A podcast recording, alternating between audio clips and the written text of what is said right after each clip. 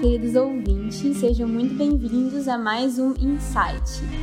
Hoje quem fala com vocês é a Jaque e eu quero compartilhar com vocês uma verdade muito rápida e objetiva e simples também, que você talvez já tenha escutado na sua vida cristã em algum momento, e mas fez muito sentido para mim.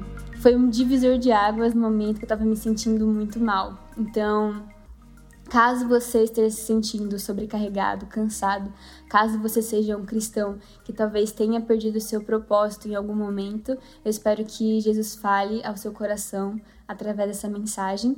E caso você tenha caído aqui de paraquedas e nem conheça Jesus direito, eu peço que você continue, porque eu tenho certeza que ele também tem muito a te dizer.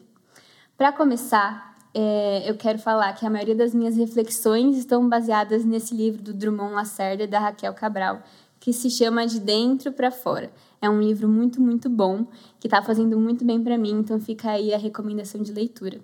A verdade que foi mencionada nesse livro e que foi um divisor de águas para mim é que Cristo não está somente conosco, Cristo está em nós.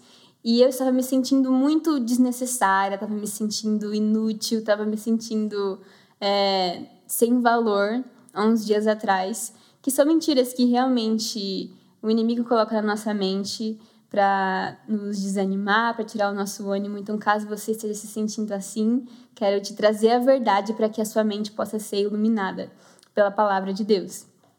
Saiba que Cristo habita dentro de você. Depois que você aceitou Jesus e você nasceu de novo, você é uma nova criatura.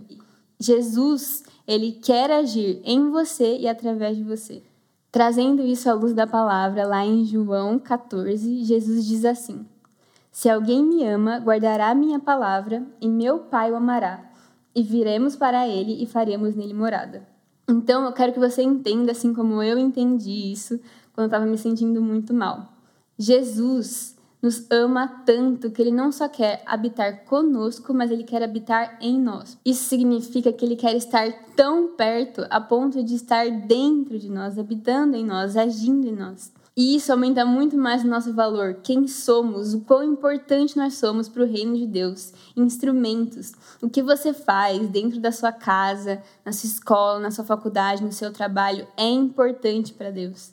Então, caso você tenha esquecido isso, ou ninguém nunca tenha te dito isso, você tem valor. O que você faz é único e é importante para Jesus. Entenda isso em nome de Jesus, porque isso faz parte da sua identidade. Jesus não é só uma presença que a gente invoca num culto ou num momento, numa reunião dentro de um templo. Jesus é sempre presente e ele quer agir em nós e através de nós. Mas será que nós temos deixado que isso aconteça? Então, para você tomar posse dessa identidade, você precisa saber quem você é.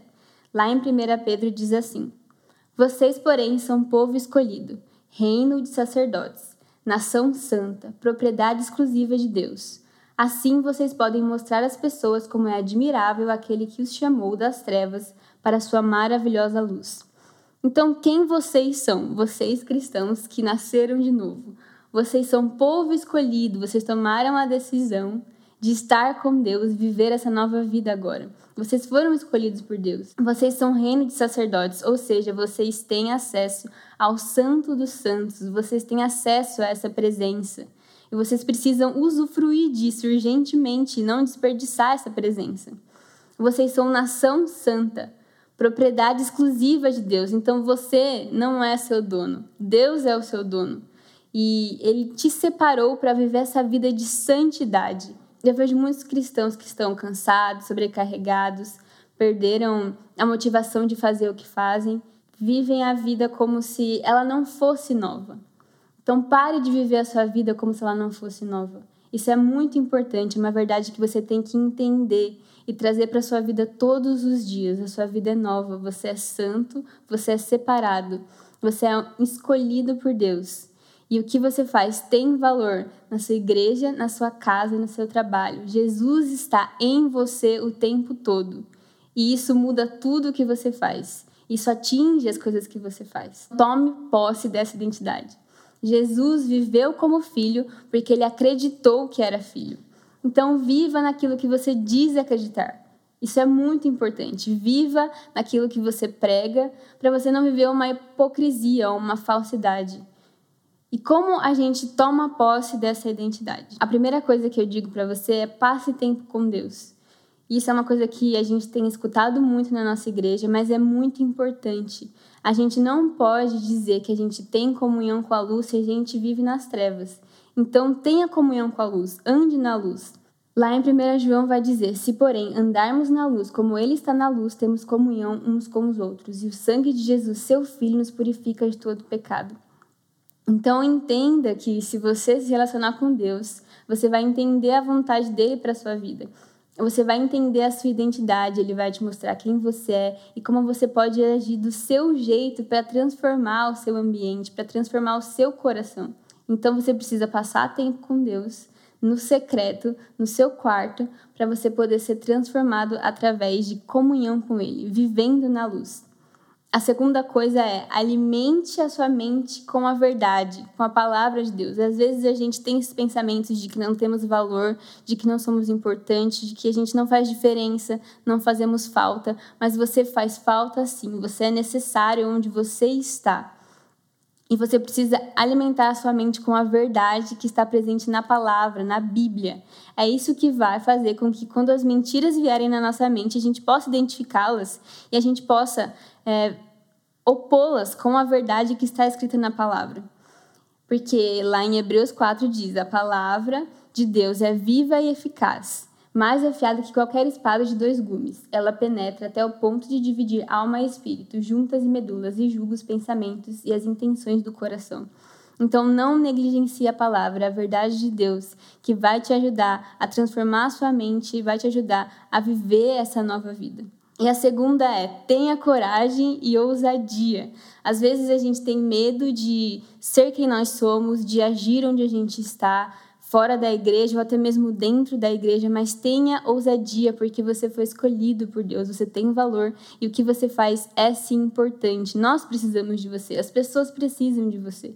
Então tenha coragem e ousadia para fazer o que Jesus te manda fazer. Quanto mais tempo você passa com ele no secreto, mais você fica sensível à voz dele. E aí você pode obedecê-lo, mas para obedecer você precisa ter fé, coragem e ousadia.